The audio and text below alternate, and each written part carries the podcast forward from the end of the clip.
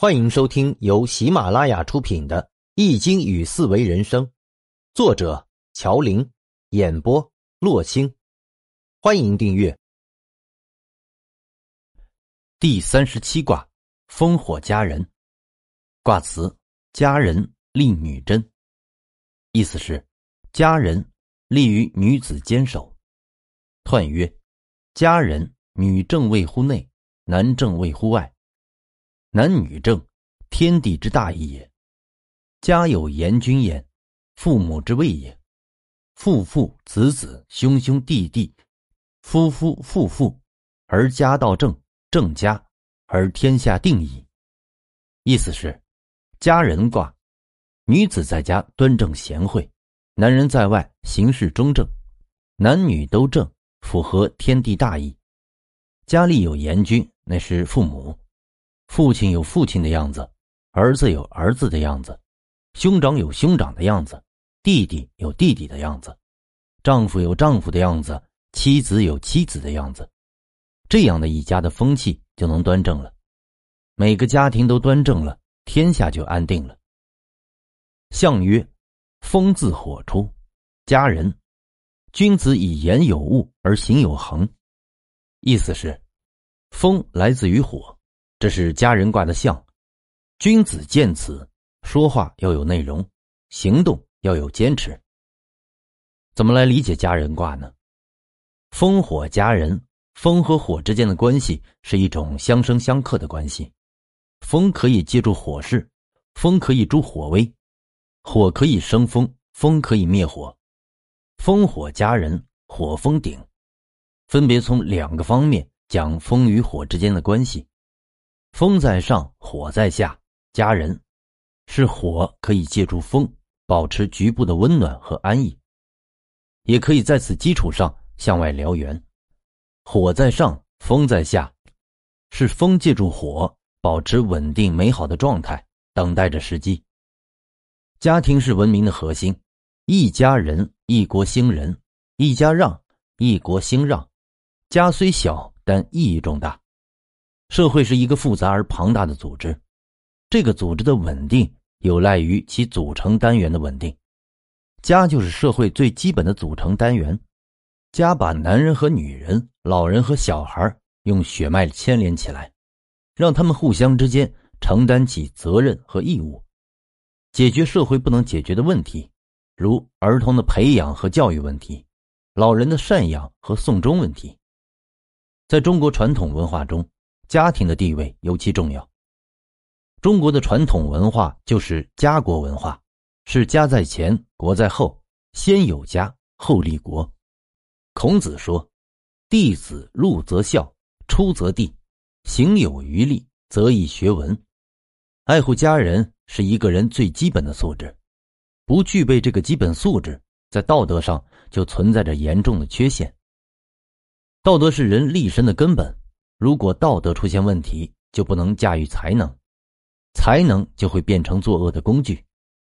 有德有才的人才能为社会服务，有才无德的人只能危害社会。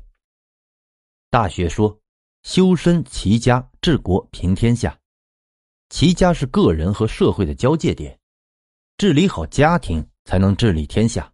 相反，家庭不宁，如何治理天下？康德也说：“家庭乃是社会的缩影。”事实上，家庭是具有自我维持能力的最小社会。《论语》记载：“齐景公问政于孔子，孔子对曰：‘君君，臣臣，父父子子。’公曰：‘善哉！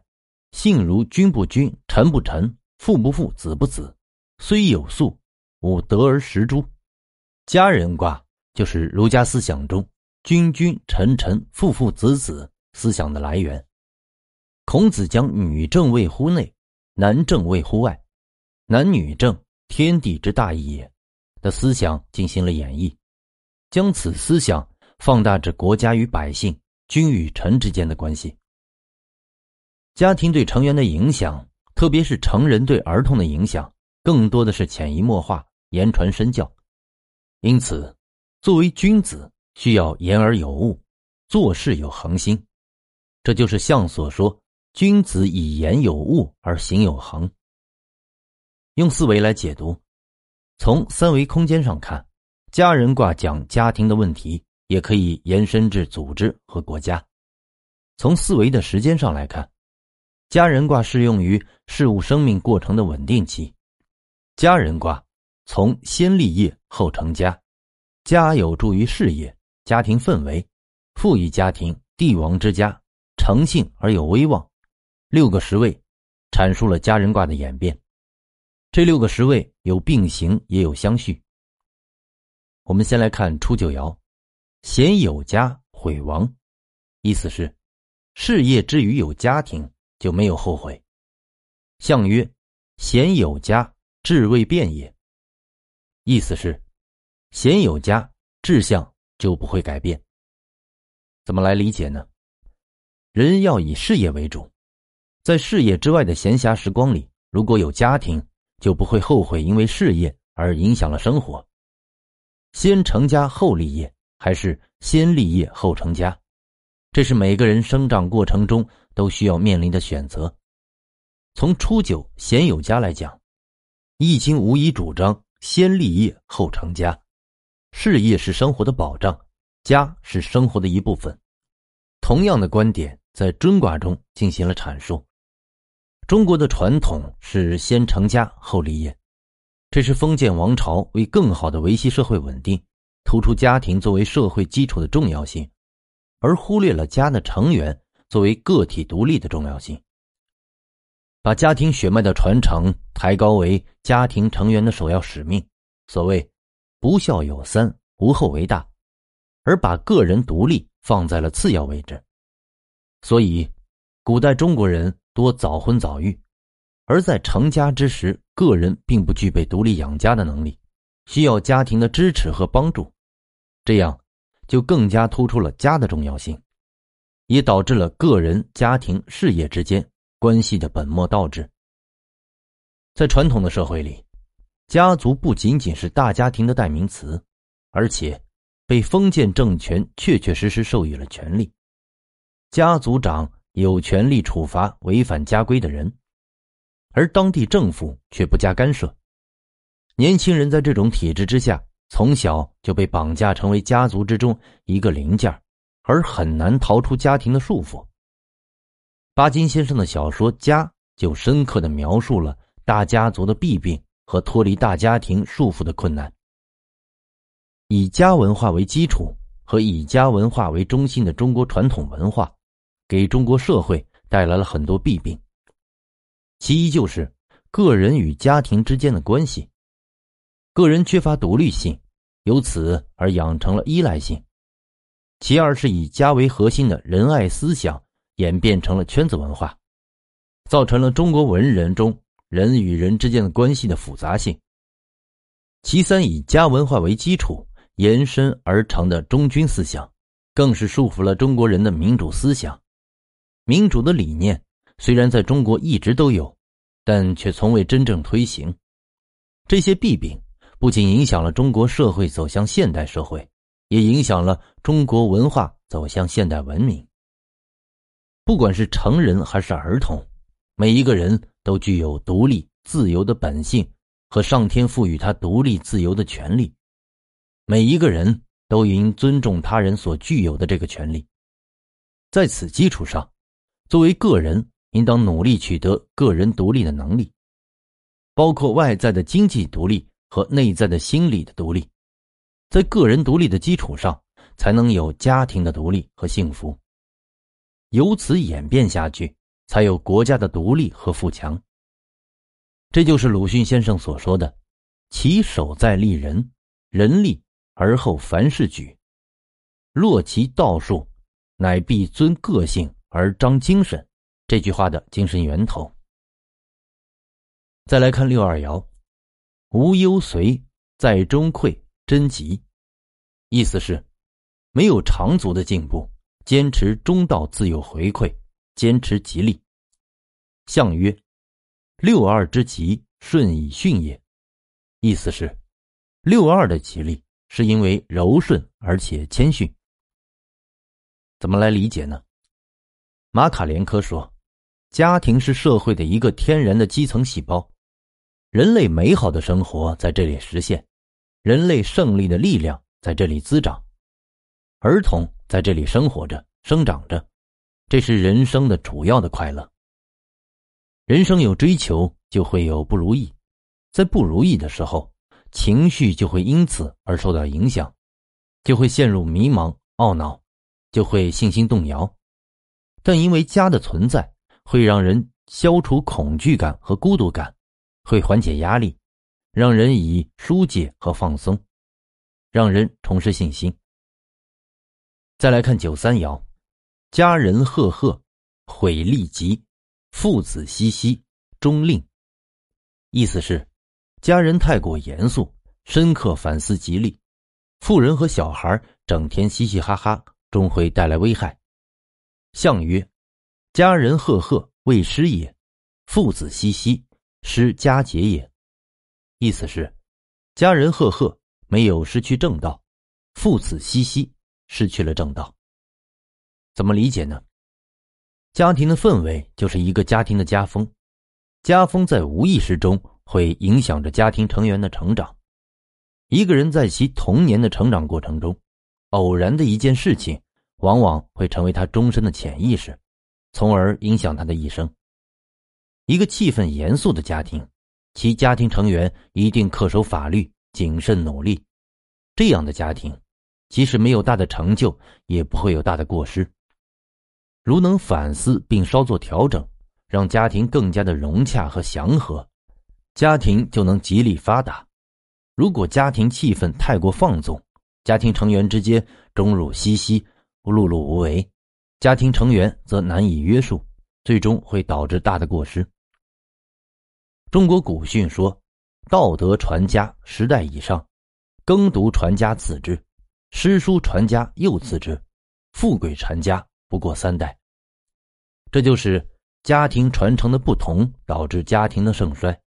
道德传家其传承的是道德准则，耕读传家传承的是勤奋和上进。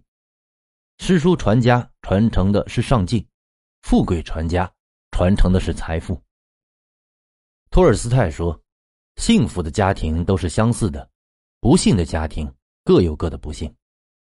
家庭的幸福，其幸福并不是因为财富，而是家庭成员之间有着共同的道德观，成员之间相互有爱，而且把家庭里的爱传递给社会。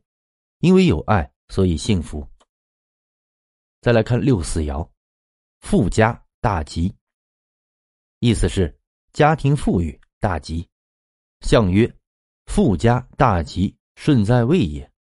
意思是富家大吉，顺应了十位。怎么来理解呢？家庭富裕一定大吉，但这个富裕并不仅仅是家庭的财富，还有家庭积下的德行、家庭的文化底蕴。家庭勤俭的作风，家庭爱好学习的风气，以及家人之间的爱心满满。积善之家必有余庆，积不善之家必有余殃。家庭富裕是因为积累了德行，行事符合中正之道，又恰逢盛世，施展了他的才能，所以得到了富贵。再来看九五爻，王驾有家，戊戌吉。意思是，君王休息时回到自己家，但不担忧自己的家吉利。相曰：王驾有家，交相爱也。意思是，王驾有家是对国与家一样的爱。怎么理解呢？以天下为家的人也有其小家，在闲暇时间也回到自己的家，但他不会担忧他的家，不会因小家而失大家。不把小家放在大家之上，这样就会顺利。唐太宗说：“朕以天下为家，不能私于一物，唯以才行事任，其以新旧为差。”老子也说：“圣人后其身而身先，外其身而生存，非以其无私邪，故能成其私。”所以相说：“君王休息回到家里。”是对国与家一样的爱护。再来看上九爻，有福威如终吉，意思是有诚信而且有威望，结果吉利。相曰：威如之吉，反身之谓也。意思是有威望的吉利是通过自省严格要求自己得到的。怎么理解呢？培根说，幸福的家庭，父母靠慈爱当家，孩子也是出于对父母的爱而顺从大人，这就是有福威如，有诚信有威望，不仅仅在家庭之中，而且在庙堂之上，这就能达到治国平天下的目的。一个有诚信有威望的人，其结果一定是吉利的。一个人既取得了成就，又赢得了声望。是他自身不断反省，严格要求自己的结果，这就是象所说的“反身之谓也”。这一卦给我们的人生启示是什么呢？事业是家庭的基础，家庭是事业的后盾。听众朋友，本集已播讲完毕，请订阅专辑，下集精彩继续。